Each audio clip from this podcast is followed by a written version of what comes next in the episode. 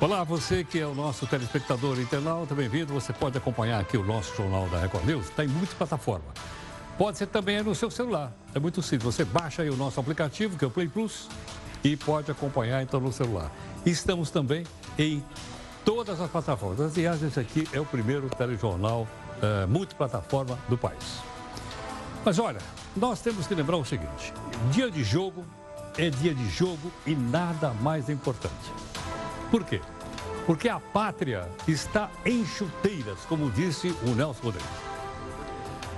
Por esse motivo, o jogo contaminou também a Câmara dos Deputados. A bancada na Câmara do PGG, o Partido dos Gatos Gatunos, não apareceu no plenário para votar. Olha lá, o pessoal se mandou. Por que razão? Os comandados pelo líder ali, que é o Faísca, que é o anti-herói aqui do Jornal da Record News, que, que eles fizeram? Em vez de ficar no plenário votando, eles foram assistir o jogo. Uma salinha especial ali. Enquanto rolava discurso, mais discurso, discurso, lá no plenário do Rodrigo, eles torciam pelo Mengão. E agora não deu outro. O rubro-negro virou um caminhão de urubu em cima de um time chamado Al Hilal. Foi uma festa dia das telinhas, na sala de café na Câmara dos Deputados. Agora eu pergunto para você o seguinte: o futebol é mais importante do que o interesse público a ponto dos deputados ficarem no café e não lá na sala? O que você acha disso? Comentários para cá. Como? O nosso zap que está aí, ó, 942-128-782. O nosso portal aqui do Grupo Record, que é o r7.com, traz a notícia dizendo que a Prefeitura do Rio de Janeiro suspende pagamentos e movimentações financeiras. Decisão foi publicada hoje e já está em vigor. A determinação foi assinada pelo secretário da Fazenda. Uh, os pagamentos demais até segunda ordem, não se sabe até quando. Ok? Essa decisão foi assinada pelo secretário da Fazenda. Eu não vou acreditar. O nome do secretário da Fazenda é César Augusto Barbeiro. Sinceramente, eu não sabia. Será que é meu parente?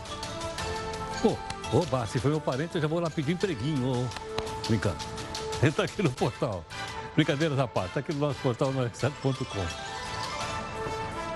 Veja agora outras notícias para você saber de fato que país é este. O ministro Alexandre Moraes arquiva pedido para investigar Jair e Carlos Bolsonaro no caso Marielle.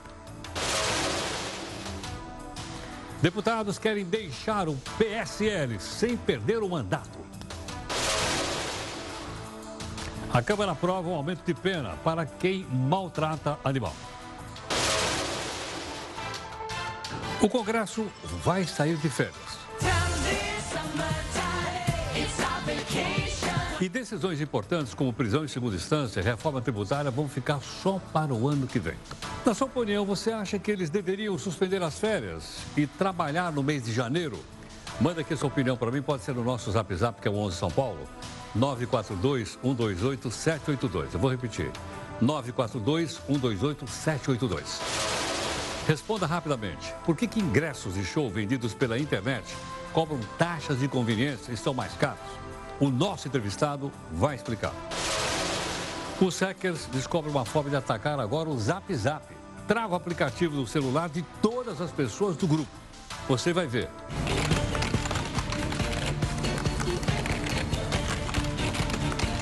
Mas se você quiser receber aqui o nosso resumo de notícias, liga para o nosso Zap Zap. Quais são as doenças mais populares do nosso país? A partir do uso de medicamentos, de remédio. A gente vai mostrar. Dá uma olhadinha aí na nossa imagem do dia. É essa criança que ganhou uma prótese do braço esquerdo e abraçou seu irmão pela primeira vez. Hoje vamos mostrar o outro lado. O apoio da verba pública para bancar partidos políticos na eleição do ano que vem. Ontem você acompanhou aqui uma entrevista contra, hoje, o outro lado. A gaveta do Jornal da Record News. Que fim teve a investigação do prédio que ruiu em Fortaleza e matou nove pessoas? Já chegaram até os culpados ou não? A gordura trans está com seus dias contados. Ela faz mal para a saúde. Onde se encontra? Qual é a diferença que tem com outras gorduras? A gente vai explicar. Veja aí o nosso trabalho de levantamento de quanto custa a Assembleia Legislativa do seu estado. Não perca aí que nós vamos ter um telão. A Bayer é multada pelo PROCON por publicidade abusiva em remédios para crianças. Bolsonaro sanciona a previdência dos militares. Os juízes são proibidos de usar redes sociais para criticar políticos decide o Conselho Nacional de Justiça. Através das nossas multiplataformas aqui do Jornal da Record News, você pode participar das lives, pode fazer comentários, né, pode cobrar aqui da gente isenção e busca de interesse público e lembrar sempre que você é o nosso telespectador internauta.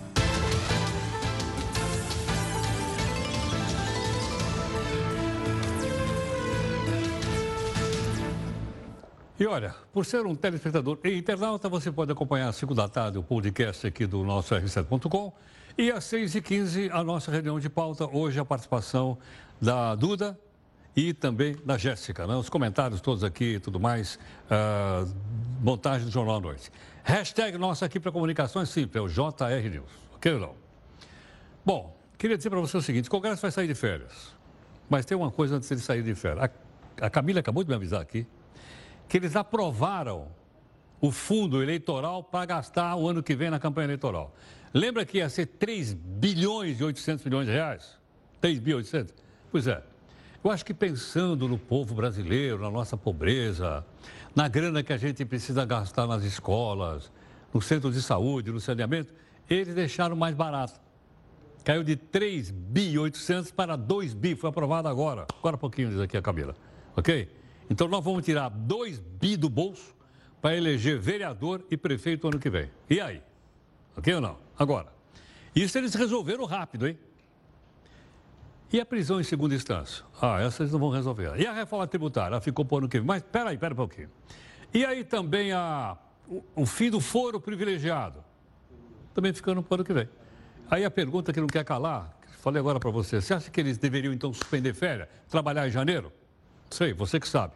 Olha o nosso zap zap aí para a gente ir imediatamente para a nossa primeira live.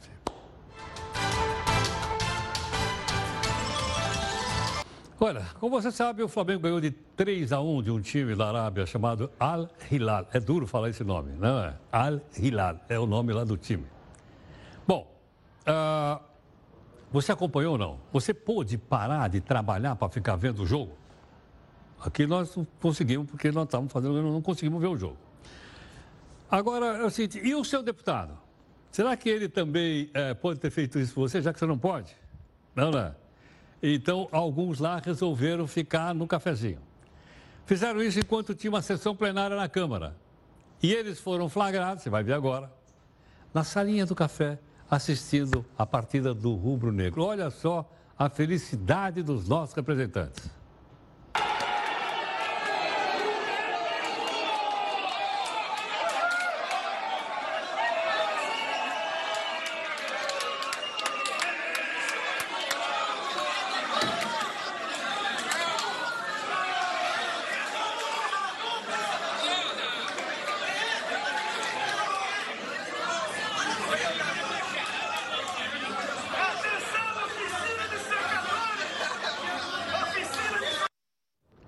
Você reconheceu o seu deputado aí ou não? Eu não reconheci nenhum, nenhum deles aí. Ana, mas era o caso de perguntar, escuta, companheiro, e aí? É isso aí? Tem plenário, o pessoal está lá assistindo futebol? Bom, nós entrevistamos aqui o advogado que conseguiu conseguiu que mais de 3 mil servidores da Assembleia Legislativa de São Paulo tenham que devolver um bônus, bônus para não pagar imposto. Que aliás eles receberam, puseram no bolso sexta-feira. Você, obviamente, deve estar perguntando assim, quem foi que decidiu? Porque eu, eu não sei, quem, quem, é que, quem é que autorizou isso? Bônus de 3 mil reais em auxílio alimentação para um monte de gente. E aí a nossa equipe aqui, o que, que ela fez? Ela disse, é a mesa diretora da Câmara. Falei, mesa? Mas que mesa? A mesa de mármore, a mesa de pinho, a mesa de... Eu, que mesa é essa? Quem é a mesa que autorizou? Ela é a mesa da Assembleia. Está certo ou não? Vamos lá. Nome da mesa dos, dos que atuaram. Ah, tá. Eu errei aqui também. Eu já tinha errado ali, agora eu errei aqui também, ó. Onde eu escrevi deputados federais aqui, leia deputados estaduais, Assembleia Legislativa, eu errei aqui. Quem é o presidente? É um cidadão chamado Cauê Macris, presidente da mesa diretora. Três pau para cada um. O senhor Enio Tato, primeiro secretário da mesa diretora. O segundo secretário é o senhor Milton Leite Filho. Então foram eles, foi a mesa, eles são a mesa, foram eles então que decidiram. É bom lembrar então que a justiça não é definitiva ainda, mas a justiça já autorizou o seguinte: vai ter que devolver essa grana. Porque, inclusive, você sabe que isso é um passa-moleque, porque o bônus não paga imposto. Até isso esse pessoal é hábil. Mas que habilidade. Mas agora você já sabe quem é a mesa. Não, não. A gordura trans está com seus dias contados. A Anvisa quer acabar com esse tipo de gordura dos alimentos industrializados no Brasil até 2023. Mas afinal, o que, que significa isso? Onde é que ela se encontra? Qual é a diferença? Eu não sei, sou leigo, mas nós vamos ver aqui no texto de Amanda Alves. Pipoca de micro-ondas, pizza congelada salgadinhos e bolachas. Dizem que tudo que é bom acaba engordando e tem gordura trans. Esse tipo de gordura é um dos que mais preocupa os médicos e especialistas. E ela geralmente está presente nos alimentos industrializados e também nas frituras.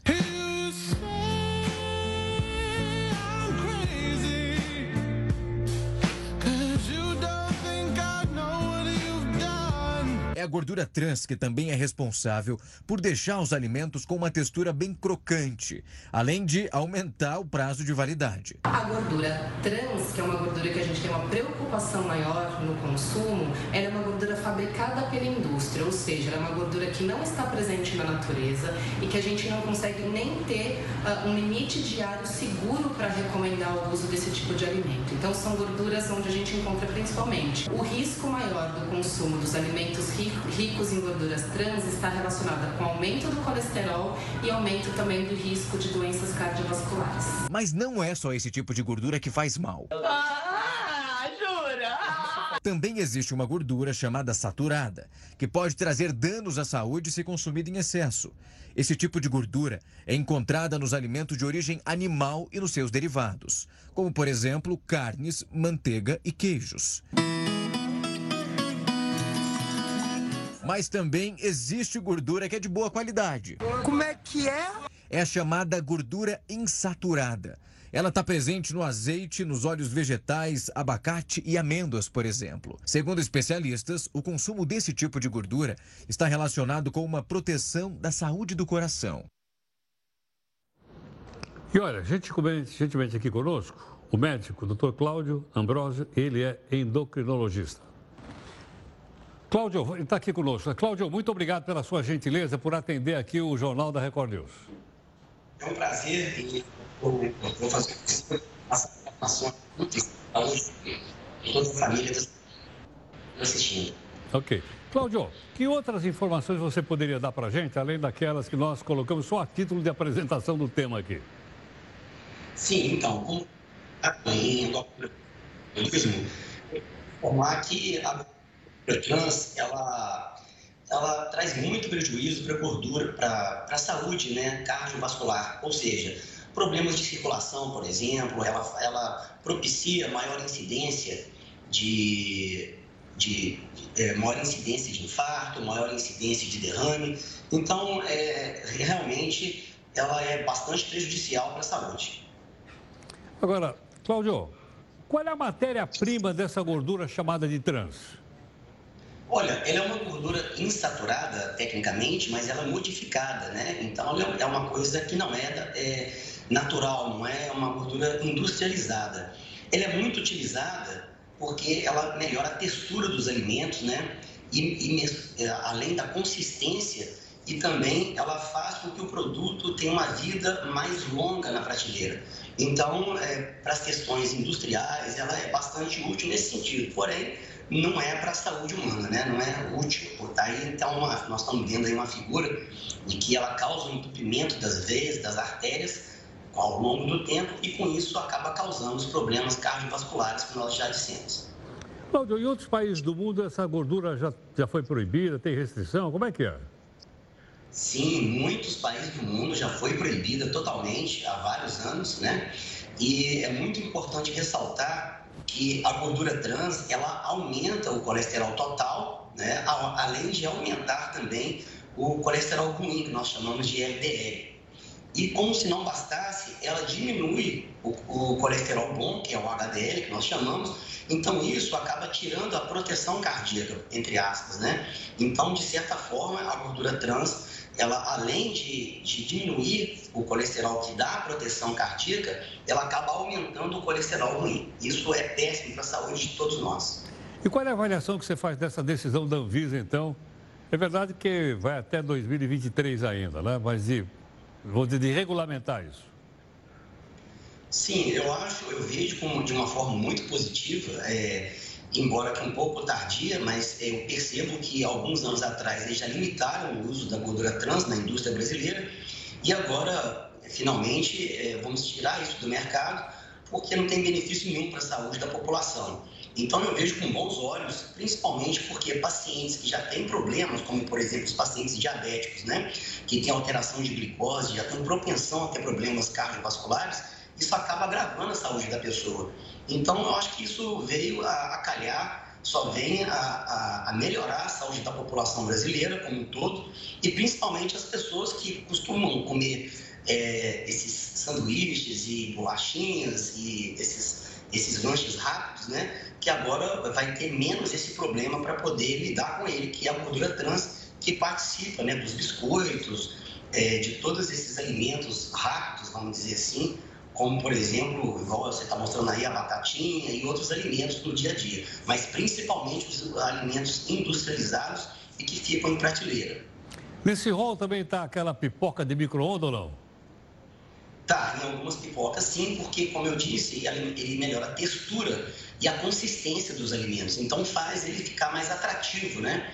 É usado em várias coisas, como sorvete, por exemplo, ovos de Páscoa e vários outros alimentos do cotidiano do brasileiro, né? A gente tem essa tradição de, de comer esses alimentos em, em determinada época do ano, mas as pessoas não tinham noção do malefício que estava fazendo para o organismo delas a utilização dessa substância, que às vezes a pessoa não tinha consciência. Mas agora, com essa nova lei, eu vejo com muito bons olhos, eu acho que vai ser bom para todo mundo e vai ser mais um item que vai provavelmente ajudar no aumento da expectativa de vida da população, já que vai diminuir é, esse fato, né, esse, essa substância que só vinha trazer prejuízo para a saúde humana. Cláudio, eu estou vendo Oi. bem aqui no canto que você está falando comigo, um negócio que toda hora me chama atenção, dizendo assim, e se você viver mais de 100 anos? Ó, eu estou com 73. Aí você me coloca um negócio desse, se você viver mais de 100 anos, eu vou começar a achar que eu vou conseguir viver 100 anos. Veja lá, hein? Olha, é, é, eu, eu, sempre digo que as crianças que estão nascendo hoje na Europa, nos Estados Unidos, a expectativa vida de, média de vida deles vão ser em torno de 100 anos, né? Não tem muitos anos que era raro você ver uma pessoa de 70, depois não era raro mais, agora você vê muita gente de 80, vai ser cada vez mais comum você ver pessoas de 90, e essa é a tendência mundial. Você vê aí que, por exemplo, tivemos que uma mudança na lei de aposentadoria que já, já reflete essa, essa realidade que aumenta a expectativa de vida.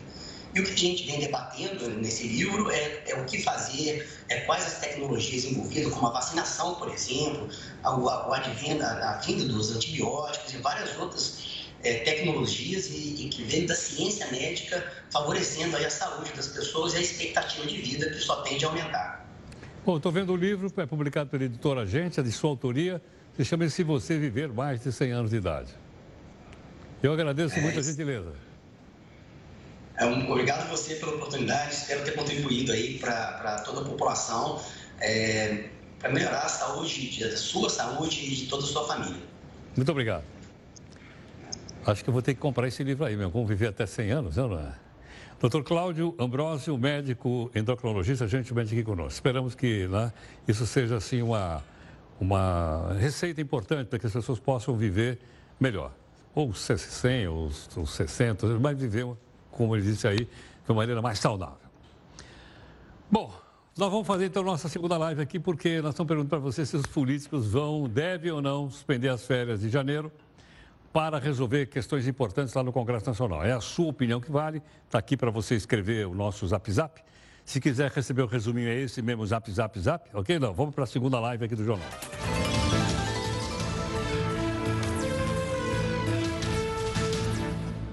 Olha, desde que surgiu essa história da Assembleia, três pau para cada um, aí nós descobrimos que a Assembleia aqui de São Paulo custa um bi 300, descobrimos que a de, Belo, de Minas Gerais custa um bi 600. E aí, o que, que nós resolvemos fazer? Para não ter muita coisa para atrapalhar a nossa cabeça, a nossa equipe aqui dividiu as assembleias por região. Então, nós vamos levantar, ok? Então, vamos começar pela região norte. Vamos lá. Na região norte, custo das assembleias legislativas região norte. A do Acre custa 154 milhões de reais, do Amapá 178, a de Roraima custa 232 milhões de reais por ano. A de Rondônia 239, Tocantins 250, Amazonas 316 e a mais cara aqui na região norte, hein? É a do Pará com 440 milhões. Olha só, essas aqui são as mais baratinhas, mas está na região norte para não ficar muito número para a gente ter que lembrar, aí amanhã a gente fala da região sudeste, região sul, a gente, a gente vai dar direitinho os números, ok? Não. Eu nem sei quanto daria aqui 300, 600, 700, 700, 950, um do... Aqui dá um bi meio. Eu estou fazendo conta de cabeça, eu não sou bom de, de, de, conta. Isso aqui deve dar um bi meio, mas é na região norte. Um bi meio para manter as assembleias legislativas. O plenário da Câmara dos Deputados aprovou nessa terça uma moção de aplauso a Paulo Freire. Aquele pedagogo que defendia uh, um tipo especial de educação para o país. Tudo isso porque a oposição resolveu, então, bater de frente com o presidente Jair Bolsonaro, uh, que chamou Paulo Freire de energúmeno. Só um detalhe, para um pouquinho aí. Eu não sabia o que significava, eu fui no dicionário, sabia o que é energúmeno. O dicionário diz que energúmeno é a pessoa possuída pelo demônio. Eu não sabia isso. Acabei de aprender hoje, aos 73 anos de idade, fiquei sabendo hoje. Ok ou não? Vamos ver o que, que eles aprontaram lá no Senado. Requeremos a Vossa Excelência, nos termos do artigo 117, caput do regimento interno, que, ouvido o plenário, seja aprovado moção de aplauso ao professor Paulo Freire, patrono da educação brasileira, nos seguintes termos, os termos colocados em votação, aprovado. Vou para o projeto da PAC agora. Muito bem, presidente.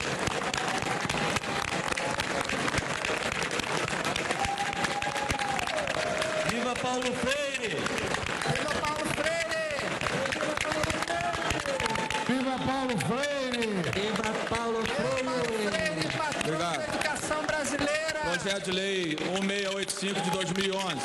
Discussão em turno único do projeto de lei 1685 de 2011. voto contrário a essa aberração, presidente.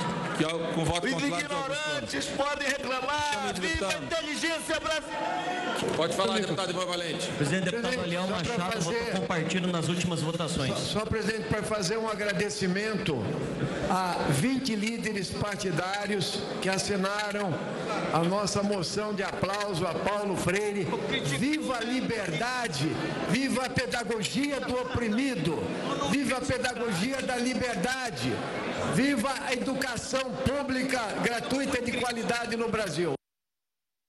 Agora, outro lado. Logicamente, nem todos aplaudiram, como você viu aí, né? Outras pessoas não, não, não concordaram. Um dos deputados, Paulo Antônio, já preferiu fazer crítica. Vamos lá. Sim, e eu quero apenas destacar que foi aprovado aqui nesse plenário, agora há pouco, uma moção de aplauso e, pelo que eu vi, muito rapidamente, em favor de Paulo Freire. Quero declarar primeiro meu voto contrário, senhor presidente.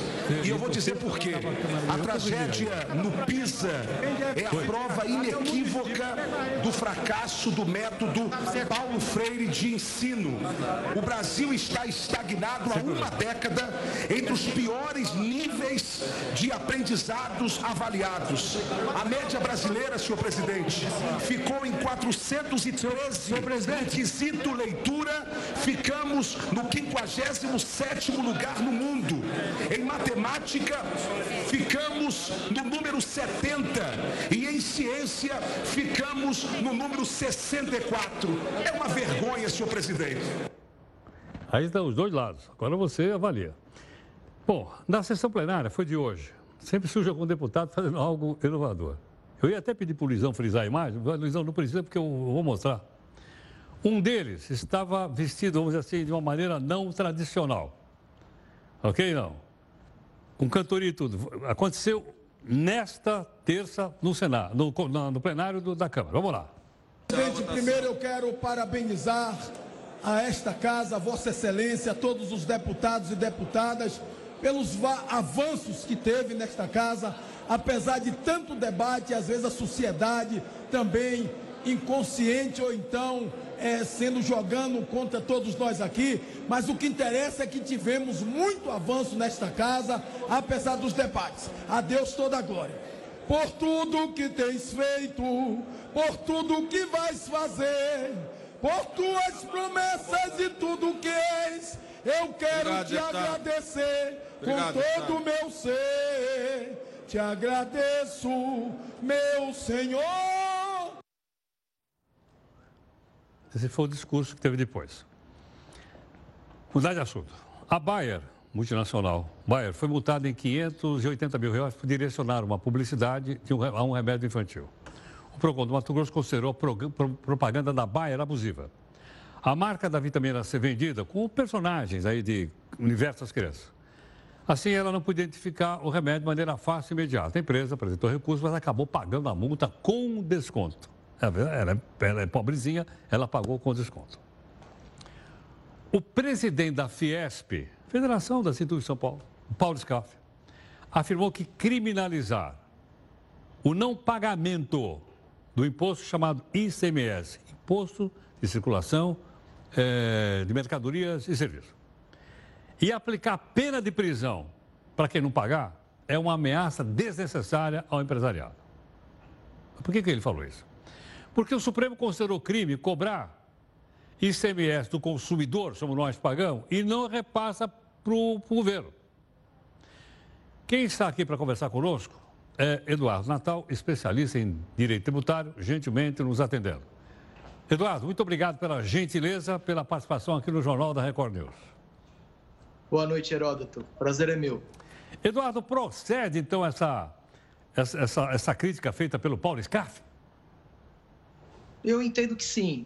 Uh, o ICMS é um tributo que não é novo. Nós temos no Brasil esse tributo já há algumas décadas e essa criminalização ela só veio à baila agora, em 2019.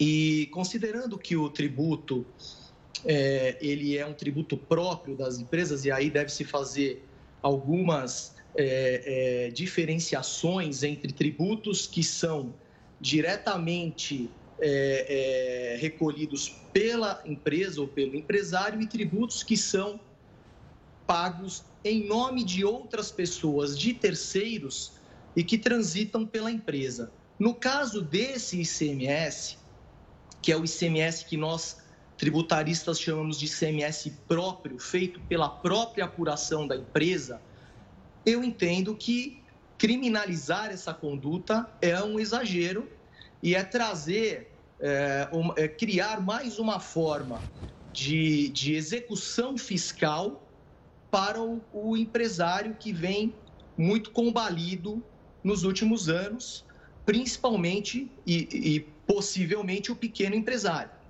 Então, neste sentido, eu acho que não deveria ser tomada essa decisão pelo Supremo Tribunal Federal. Agora, Eduardo, é, estou perguntando como leigo, que também não entendo bem. Agora, quando eu compro o produto, já está lá embutido o imposto, o ICMS. Ou seja, Sem dúvida. Eu já paguei o ICMS. Não era o caso dele transferir essa grana lá para o governo? Eu acho que sim. Evidentemente que o tributo, não só o ICMS, se nós considerarmos é, todo o, o, Se nós cotejarmos é, todos os custos de uma empresa ou de uma pessoa jurídica, nós vamos, nós vamos perceber que todos os tributos, de uma certa forma, estão incluídos naquele preço final. Sem dúvida alguma, o ICMS é um tributo que ele, ele é destacado diretamente ao contribuinte, ao consumidor final, tá certo? Não só esse, como outros.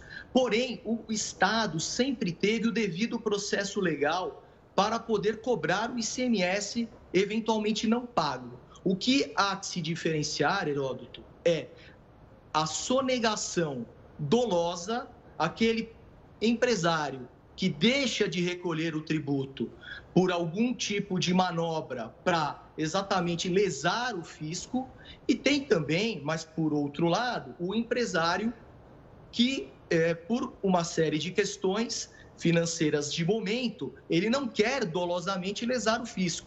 Ele apenas não conseguiu pagar o tributo no período de apuração correto, procurará, obviamente, e por dever legal, se reorganizar para poder pagar, inclusive porque existem outras formas de pagamento, como, por exemplo, o parcelamento. Agora, ele não tendo condições de pagar, sabe que deve, não pode pagar. Ele pode imediatamente comunicar ao fisco e tentar fazer um acordo? Então, ele pode. Agora, não apenas o acordo. Veja, o caso em que o Supremo Tribunal Federal recentemente declarou a criminalização é exatamente o caso em que o contribuinte que não conseguiu pagar declarou o débito ao fisco. Tá certo? Então ele fez a declaração, portanto ele não tinha o intuito de sonegar. Ele não recebeu um valor do seu cliente e nada declarou ao fisco. Pelo contrário, ele recebeu, ele declarou esse, esse valor ao fisco por meio de declarações oficiais, porém, ele não teve, naquele momento, condição de honrar com este pagamento. Não é a melhor conduta, sem dúvida alguma, mas não acho que seja uma conduta de criminalização. Eduardo, tem alguma semelhança com a parte patronal da Previdência Social, do INSS, que o empresário. Deixa eu só completar a pergunta. Claro. Perdão. Eu tenho dificuldade. Que é o seguinte: ele recolhe, vai lá, e ele então teria que repassar essa parte lá para a Previdência Social. Mas já não existe aí uma criminalização por apropriação indébita? Existe, mas eu acredito que aí está o ponto fundamental que deve ser é, dirimido. No caso do recolhimento do tributo em nome do empregado, este tributo é descontado do salário do empregado para que o, o, o, seu empregador recolha aos cofres públicos. Típico caso de apropriação indébita. Esse dinheiro já não era seu na origem. Desde o momento em que ele efetivaria o pagamento do salário, esse dinheiro foi retido, uma parte, tá certo, do salário, para pagar o imposto ao fisco, ou a essa contribuição. No caso do ICMS, que nós estamos tratando aqui, o Supremo Tribunal Federal entendeu de forma similar.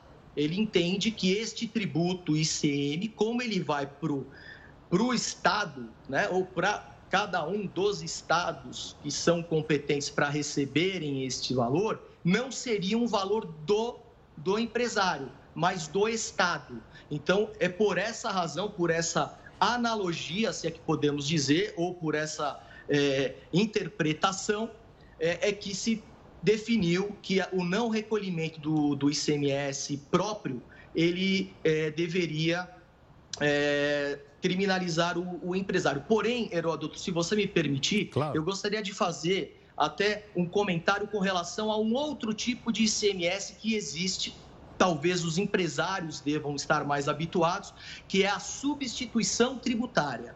A substituição tributária é um mecanismo de arrecadação que os estados criaram já há algumas décadas, em que um, um empresário de uma parte da cadeia produtiva recolheria todo o ICMS de toda a cadeia produtiva. Entendo. Portanto, ao não recolher essa substituição tributária, que é um ICMS que não implica apenas no próprio ICMS do, do empresário, mas de outras pessoas da cadeia, esse poderia sim gerar a apropriação indébita. Já este aqui, que é o ICMS recentemente julgado, é o ICMS próprio. É aquele que é apurado pelo próprio é, contribuinte em nome próprio recolhido em nome próprio e não em nome de terceiro.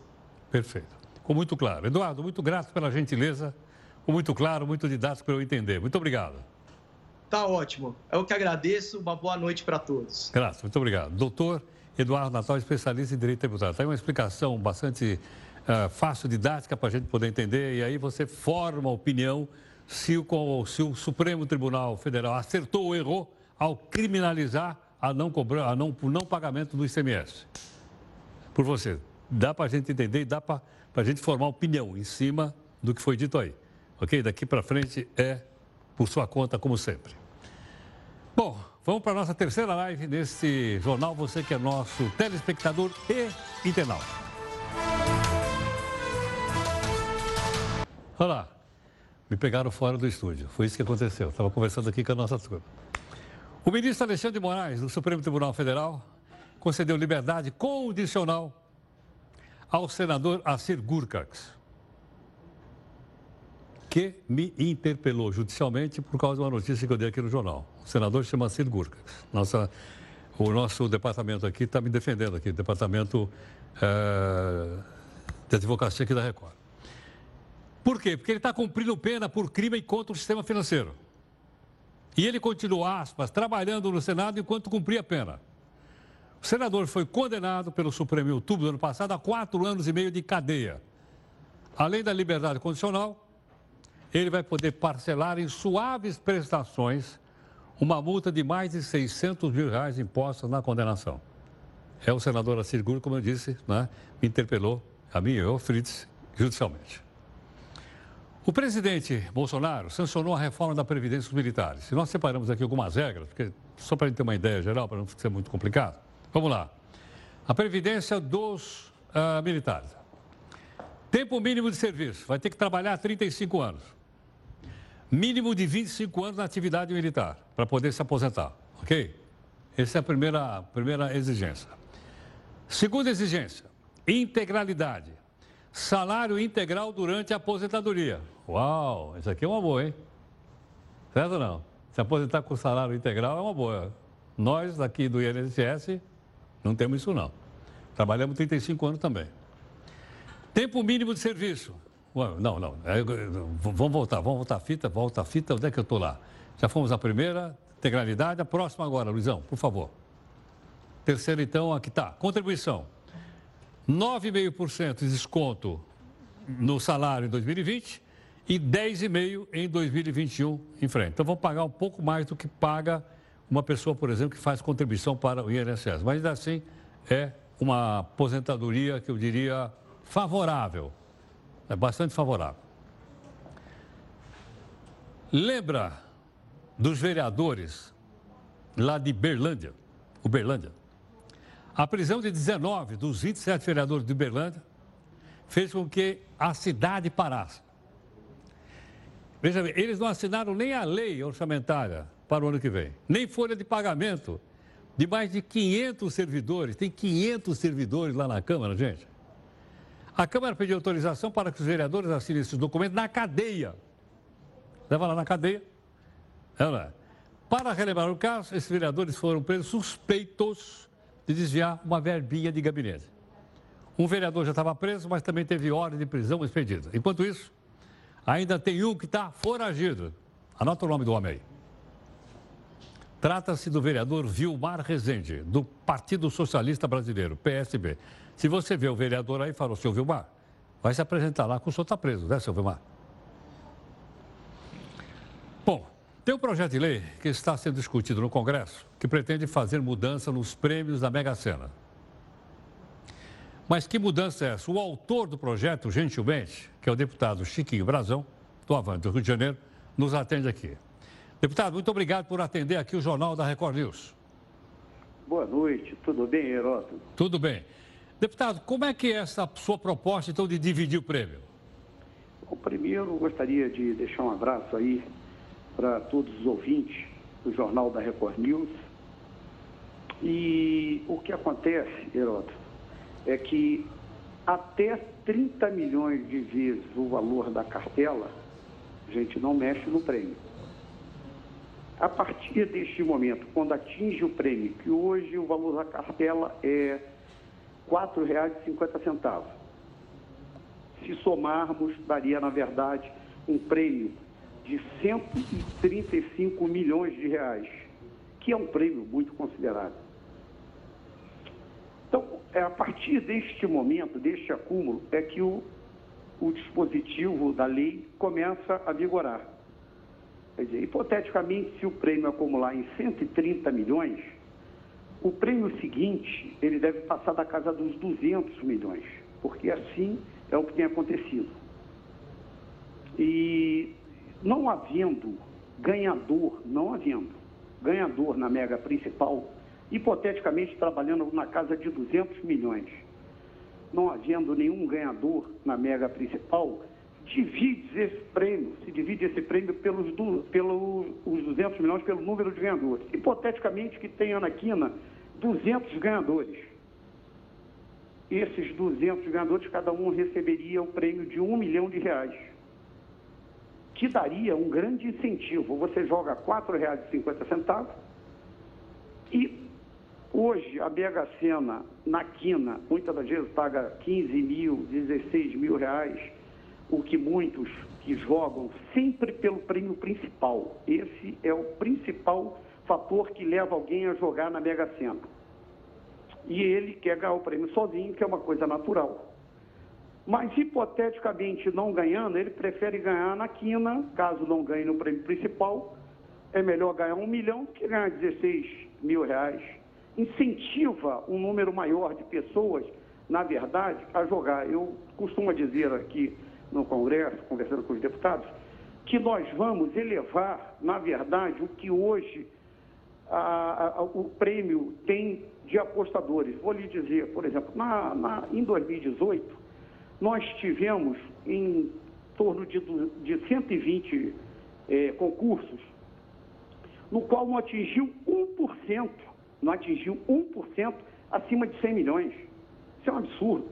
Na verdade, o prêmio que a Mega Sena paga deveria pelo menos atingir a casa de 6 a 8%.